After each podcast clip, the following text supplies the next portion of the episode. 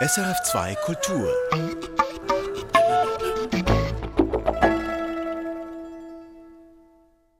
Es war das schlimmste Unglück der deutschen Eisenbahngeschichte und trotzdem ist es heute so gut wie vergessen. Das Eisenbahnunglück von Gentin.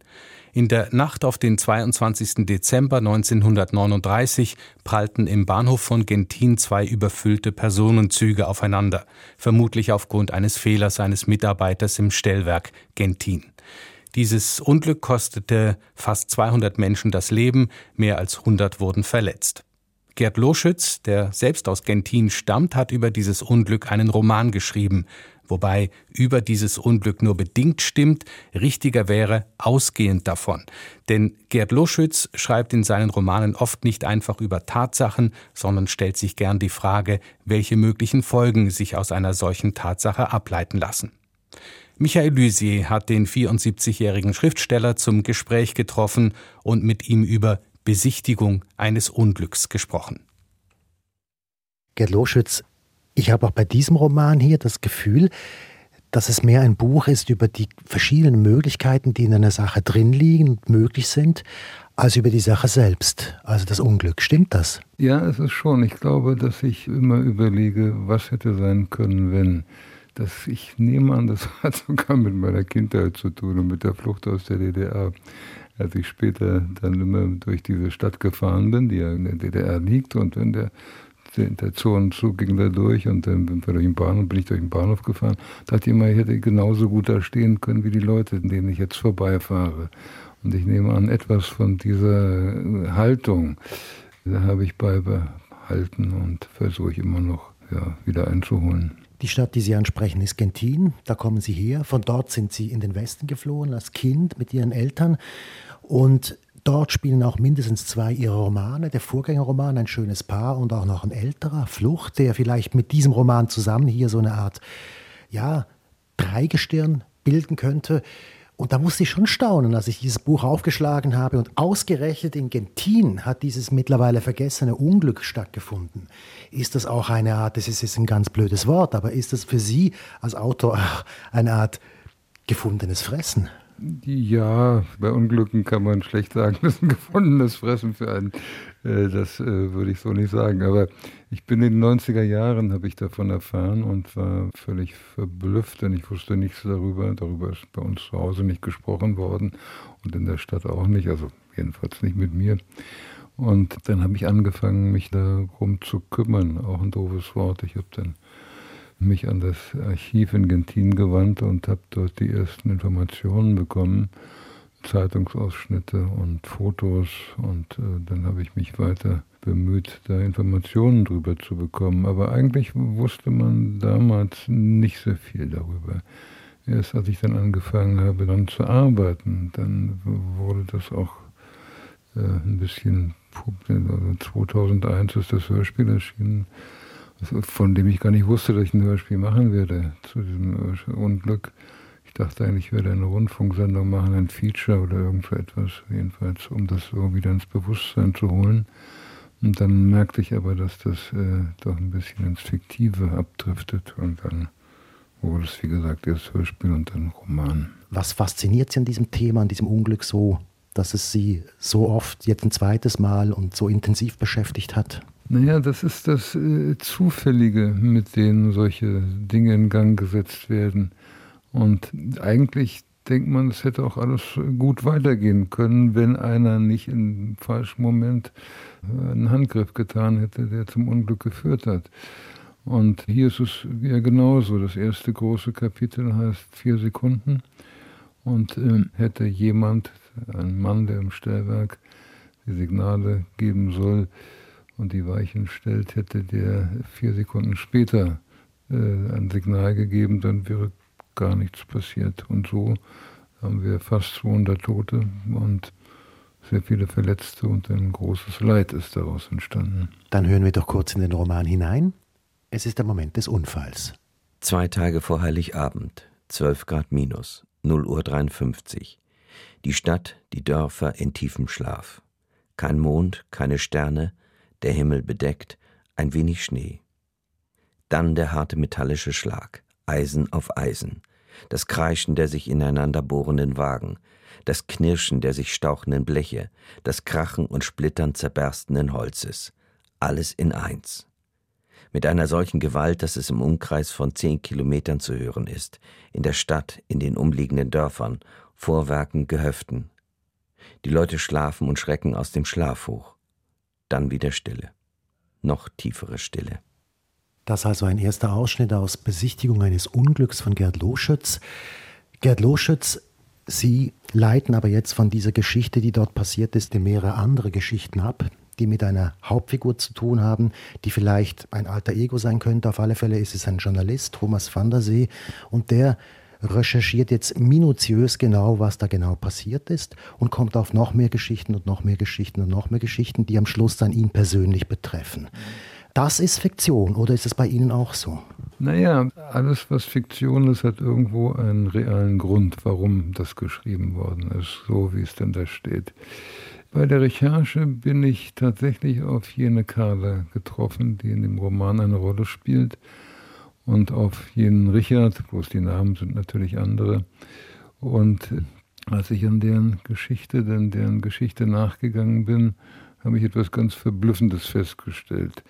Die Frau, Gene Carla, ganz junge Frau, damals 18, 19 Jahre alt, die lag schwer verletzt im Krankenhaus von Gentin. Und ich habe mir die Akten angeschaut, der Reichsbahn, in denen es geht um die Schadensersatzforderungen der Verletzten bzw. der Hinterbliebenen von Toten. Und da stieß ich auf eine Reihe von Rechnungen.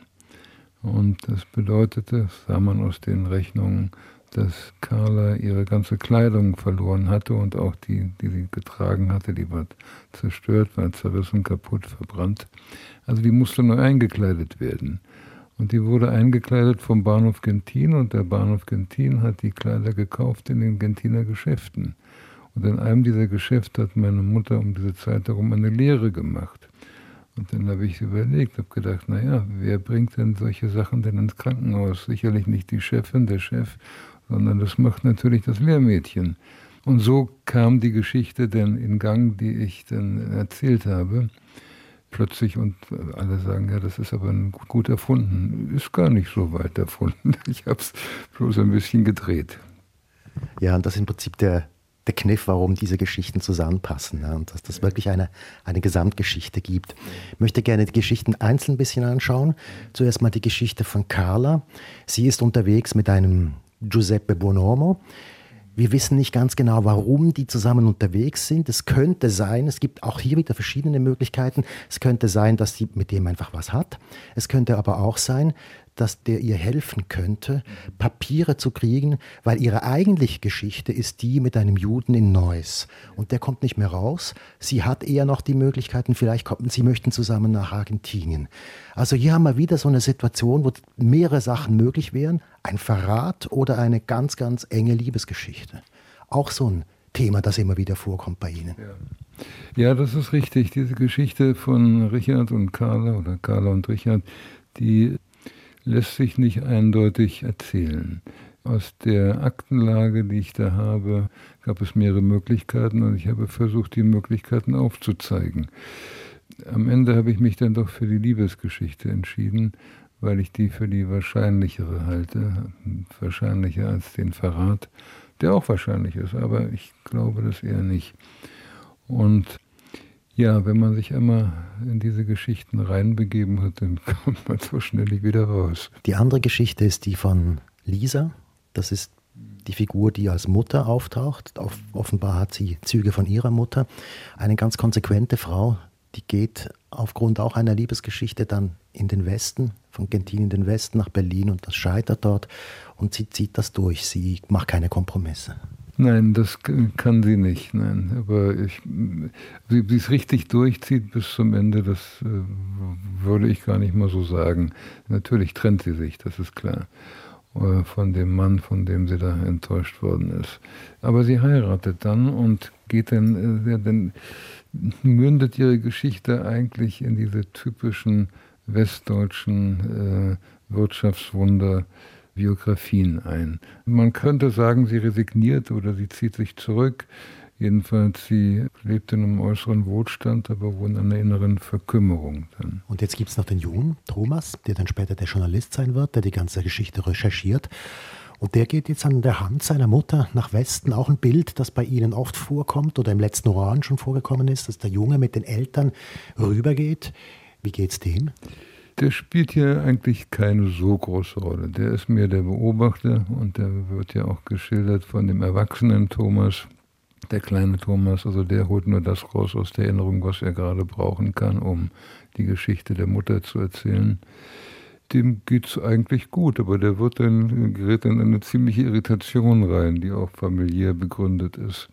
Als er das erzählt, ist er nicht mehr irritiert, aber in der Zeit, in der er es erlebt hat, war er dann doch äh, etwas verwundert sicherlich. Und das ist eine Vatersuche, die da auf ihn zukommt. Jetzt gibt es aber noch die Klammer der ganzen Sache, also eine Jetzt-Ebene. Dieser Thomas, dieser Junge, ist in der Zwischenzeit erwachsen. Er ist die Person, der die ganze Geschichte erzählt. Er recherchiert die ganze Geschichte. Und auch er wird gezeigt in seinem Leben. Das ist gekennzeichnet durch eine außereheliche Beziehung. Also seine Freundin Yvonne, die hier Y genannt wird, die ist verheiratet und mit ihr hat er eine lose Beziehung, währenddem er diese ganze Recherche macht. Warum brauchen Sie diese Ebene? Die, ich habe die ganze Zeit beim Schreiben gemerkt, dass ich, der, eigentlich wollte ich den Ich-Erzähler gar nicht so groß drin haben in der Geschichte. Aber es ließ sich nicht verhindern, der musste dann doch rein und musste etwas von seiner Geschichte erzählen, damit die Sache glaubhaft ist und nachvollziehbar wird. Und er konnte ja nicht einfach nur immer am Schreibtisch sitzen oder im Archiv rumstehen, der, der musste ja auch ein Leben haben. Und da war mir diese Lösung die wahrscheinlichste. Und so ist dann eine dritte Frauenfigur entstanden. Wenn wir jetzt die beiden nehmen, die unglückliche Carla, die auch nicht so richtig glückliche Mutter, und dann haben wir die Geliebte des Ich-Erzählers, dann haben wir, sind wir in der Neuzeit angekommen, sind wir in den 2000er Jahren angekommen. Und es ist ein ganz anderer Frauentyp als die Carla und auch als die Mutter.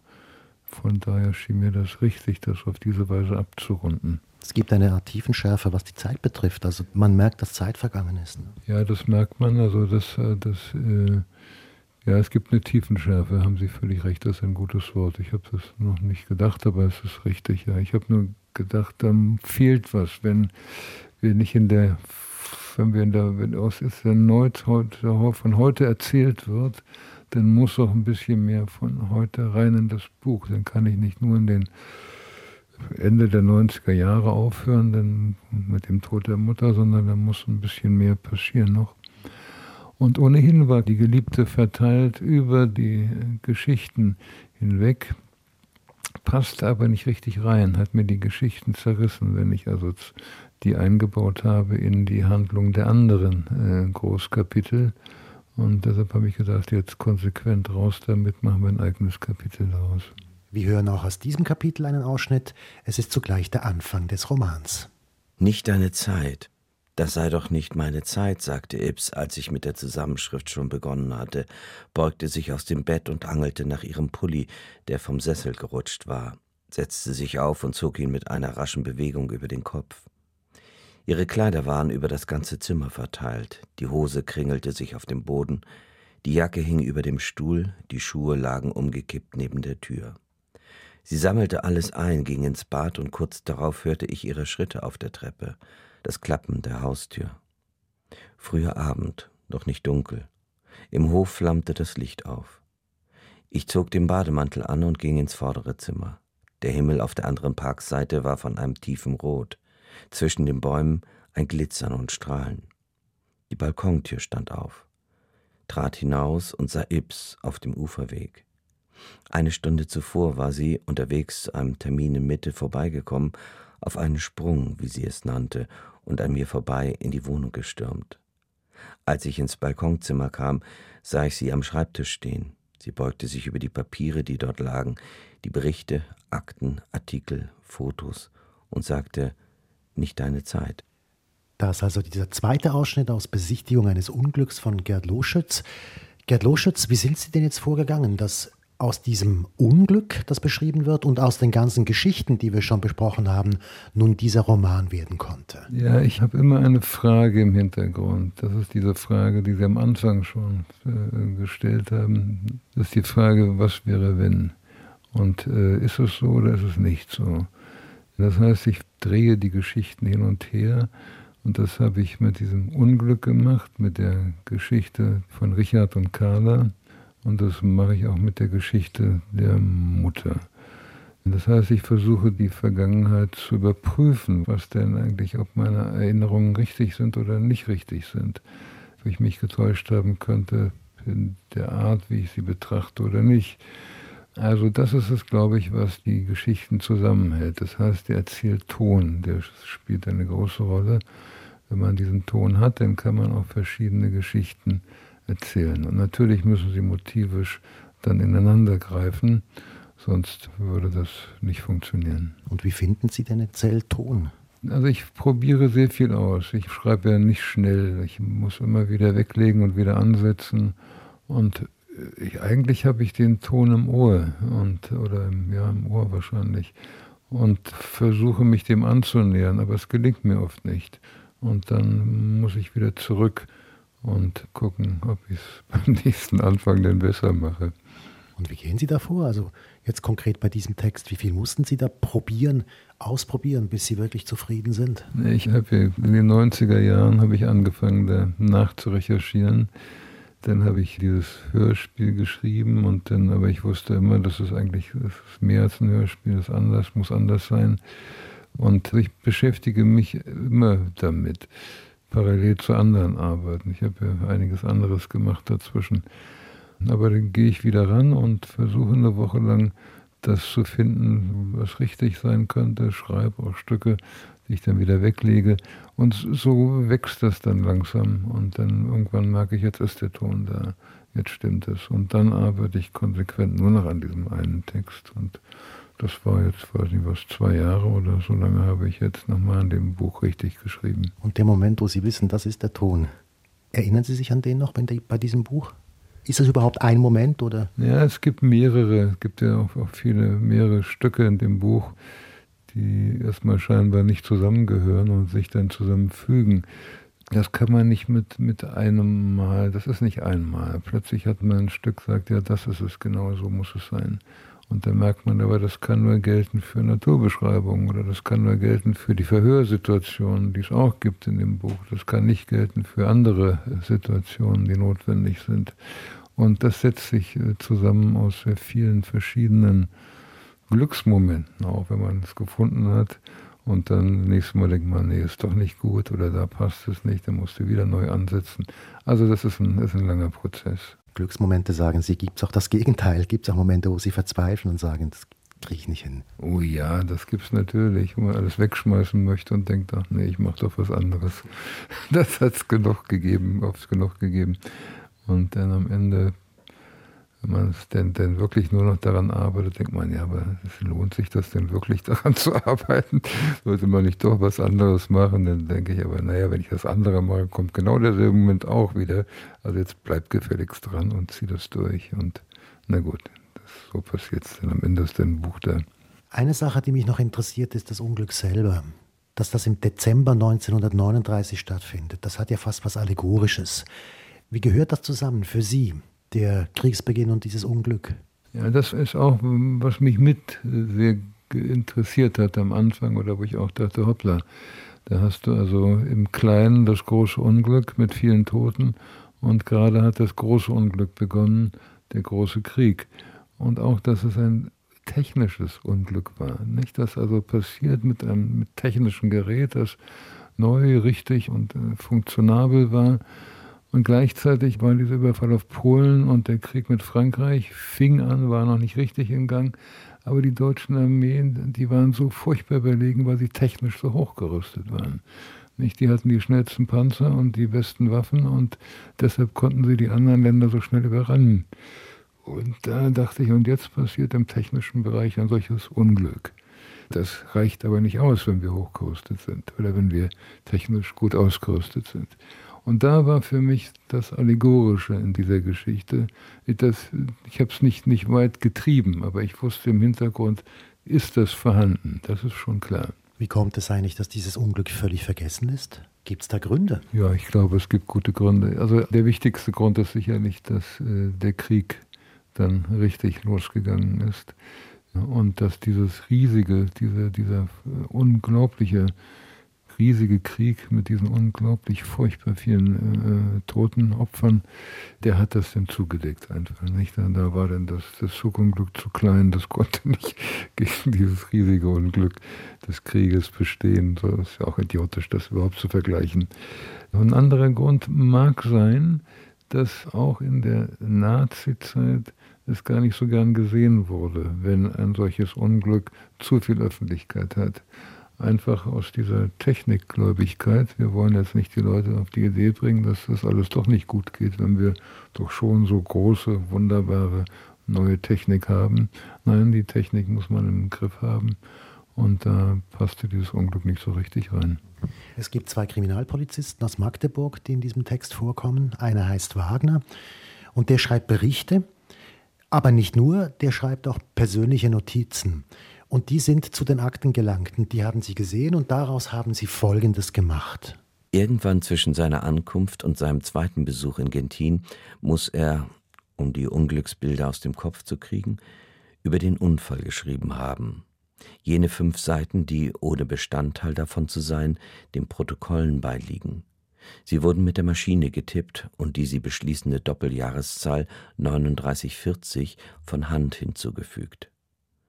Was ist es, fragt Wagner, das die großen Katastrophen so anziehend macht? Die Durchbrechung der Ordnung, die es einen Moment lang erlaubt, die Dinge in ihrem Rotzustand zu betrachten, so wie sie waren, bevor sie lernten, sich an die Gesetze und Fahrpläne zu halten? Beruht die Faszination, die sie ausüben, auf unserer Sehnsucht nach dem Chaos, der Ursuppe, aus der wir hervorgegangen sind? Im Französischen fährt er dann fort, habe das Wort für Unfall, Accident, eine zweite Bedeutung, Zufall. Das Wort entschuldige nichts, aber durch das Mitdenken der Zweitbedeutung sei von vornherein klar, dass der Unfall nicht nur etwas ist, das jemand verschuldet, sondern auch etwas, das jemandem ohne sein Zutun zustößt. Die zweite Bedeutung verweist auf das Unwegbare, das beim Unfall eine Rolle spiele. Und dieser Ausschnitt aus dem Roman, den wir jetzt gerade gehört haben, führt uns jetzt noch zum Stil. Und da interessiert mich Folgendes. Wie sind Sie vorgegangen? Auf der einen Seite haben Sie ja diese Schwere, auch die Komplexität, die verschiedenen Ebenen, die Traurigkeit des Themas bis zu einem gewissen Punkt. Und auf der anderen Seite brauchen Sie Leichtigkeit und Spannung. Wie geht das zusammen? Das ist ja immer so etwas wie eine Quadratur des Kreises. Auf der einen Seite muss man sehr genau sein, und auf der anderen Seite muss die Sache aber auch so leicht sein, dass man eigentlich merkt, wie genau und was für Arbeit dahinter steckt. Es darf nicht verkrampft sein. Also man muss also locker bleiben bei dem Ganzen. Sonst also kann ich das selber nicht lesen. Ich lese oft laut oder so, jedenfalls äh, vom, rede ich so vor mich hin und merke, ob die Sätze stimmen oder nicht stimmen. Und in dem Augenblick, in dem ich einen Satz überspringe beim Lesen, weiß ich genau, das ist falsch. Der Satz ist falsch. Ich habe keine Lust, das zu lesen. Und wenn ich keine Lust habe, das zu lesen, dann muss ich da nochmal dran arbeiten. Das heißt, der Satz muss entweder umgeändert werden oder muss ganz raus. Also es geht auch um den Sound, wenn ich das richtig verstehe, um den Klang. Ja, geht ganz wichtig, da ganz klar darum. Ja, also ich lese sowieso immer wieder die, äh, was das Geschriebene und gucke, wie es klingt und, und ob die, die Satzmelodie richtig ist, ob richtig geatmet werden kann, wo der Satz aufhören muss, wo er weitergehen muss, auch oft. Also das ist ein ständiges Abwägen, was dann auch Spaß macht, wenn es gelingt. Aber es ist, hat doch was mit der Arbeit zu tun. Ist das eine Methode, die mit der Zeit entstanden ist, die Sie entwickelt haben? Oder haben Sie das eigentlich schon immer gewusst oder zumindest gespürt, dass Sie so arbeiten müssen? Ich habe angefangen mit Gedichten und das Problem meiner Gedichte war immer, dass sie, ich ganz schnell sie durchrhythmisiert habe. Und bestand immer die Gefahr, dass sie zu glatt werden oder zu schön werden. Und äh, ich habe mich dann also versucht, das versucht dagegen zu steuern Aber dieses sehr schnell in einen Rhythmus reinkommen, das hatte ich eigentlich immer. Das hatte ich als 16-Jähriger, wenn ich Gedichte geschrieben habe. Die klangen immer wie Volkslieder zuerst. Und dann dachte ich, oh, weg, da musst du weg von kommen. Und dann habe ich, also ich bin, ich kann sehr leicht rhythmisieren. Und das ist dann in die Prosa übergegangen, offenbar.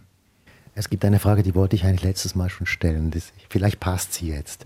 Und Sie haben mir die mal dann an der Busstation noch beantwortet. Aber Sie kommen aus dem Umfeld der Gruppe 47 und durften lesen am 21. August 68. Blöderweise ist das der Tag, an dem die Russen in der Tschechoslowakei einmarschiert sind und diese Veranstaltung hat dann nicht stattgefunden. Und Sie sagten mir damals, das verzeichnen Russen nie. ja, das war ja, das nehme ich Ihnen immer noch übel, dass Sie mich daran gehindert haben, in der Gruppe 47 zu lesen und dann auch noch in Tschechien, weil er damals Tschechoslowakei noch. Äh, ja, das äh, hätte ich schon sehr gerne gemacht damit. Aber da hat sich kein Nachteil ergeben für Sie jetzt. Nein, es hat sich kein Nachteil ergeben, sicherlich nicht, aber es wäre ganz nett gewesen. Ich war noch relativ jung und äh, da wäre ich gern dabei gewesen. Dann hören wir jetzt zum Schluss unseres Gesprächs nochmals einen Ausschnitt. Es ist einer der schönsten Ausschnitte, so wie ich finde, aus dem Buch. Es geht um die Liebesgeschichte von Clara und Richard. Und so wie sich diese Liebesgeschichte dann schlussendlich auflöst, sagen kann ich nur Folgendes dazu. Im Leben gefunden haben sie sich nicht mehr. Jetzt aber sind wir viele, viele Jahre später. Clara ist in einem Pflegeheim und dieser Journalist, das alter Ego von Ihnen, Gerd Loschütz, der diese ganze Recherche gemacht hat und diese Geschichte erzählt, der kriegt jetzt eine Nachricht. Herr Wandersee, eine traurige Nachricht. Wusste, wie sie lauten würde. Carla war, ohne noch einmal aufzuwachen, in der Nacht gestorben. In einer nachgelassenen Verfügung bat sie darum, nach jüdischem Brauch beigesetzt zu werden – da sie kein Mitglied der Gemeinde war, sei das, Frau Burkhardt zufolge, nicht ohne weiteres möglich. Man würde ihrem Wunsch aber insofern Rechnung tragen, als die Beisetzung schnell erfolgen werde, am nächsten Vormittag. Falls es mir nicht möglich sei zu kommen, wovon sie ausgehe, würde sie in meinem Namen ein Schäufelchen Erde ins Grab geben. Und dann, nach einer Pause, sagte sie noch etwas, ob mir etwas aufgefallen sei. Was? Carlas Ehen. Was ist damit? Die Vornamen. Sie war fünfmal verheiratet. Ich weiß. Fünf Ehen, sagte Frau Burkhardt. Und immer hatten die Männer denselben Vornamen. Richard. Wie Käuper. Sie hießen alle Richard. Richard Watch, Ricardo Fuchs, Richard Lesnick, Richard White, Richard Oettinger. Hatte ich das übersehen? Ich lief zum Schreibtisch, aber die Notizen, in denen ich nachschauen wollte, waren schon eingepackt. Sie lagen neben der Tür im Karton. Und als ich wieder ans Fenster trat, sah ich das Trumm von Auto in den Hof fahren. Später Nachmittag, aber fast dunkel. Die Pappeln links und rechts der Einfahrt, zwei schwarze Säulen. Die Scheinwerfer waren so grell, dass ich die Augen schließen musste und als ich sie wieder öffnete, war es dunkel. Die Lampen waren ausgeschaltet, so dass ich Ips sehen konnte, die ausstieg und auf das Haus zukam. Ein letzter Ausschnitt aus Besichtigung eines Unglücks von Gerd Loschütz. Gelesen hat Vincent Leitersdorf, mit Gerd Loschütz hat Michael Lysier gesprochen. Besichtigung eines Unglücks ist bei Schöffling erschienen. Erfahren Sie mehr über unsere Sendungen auf unserer Homepage srf.ch-kultur.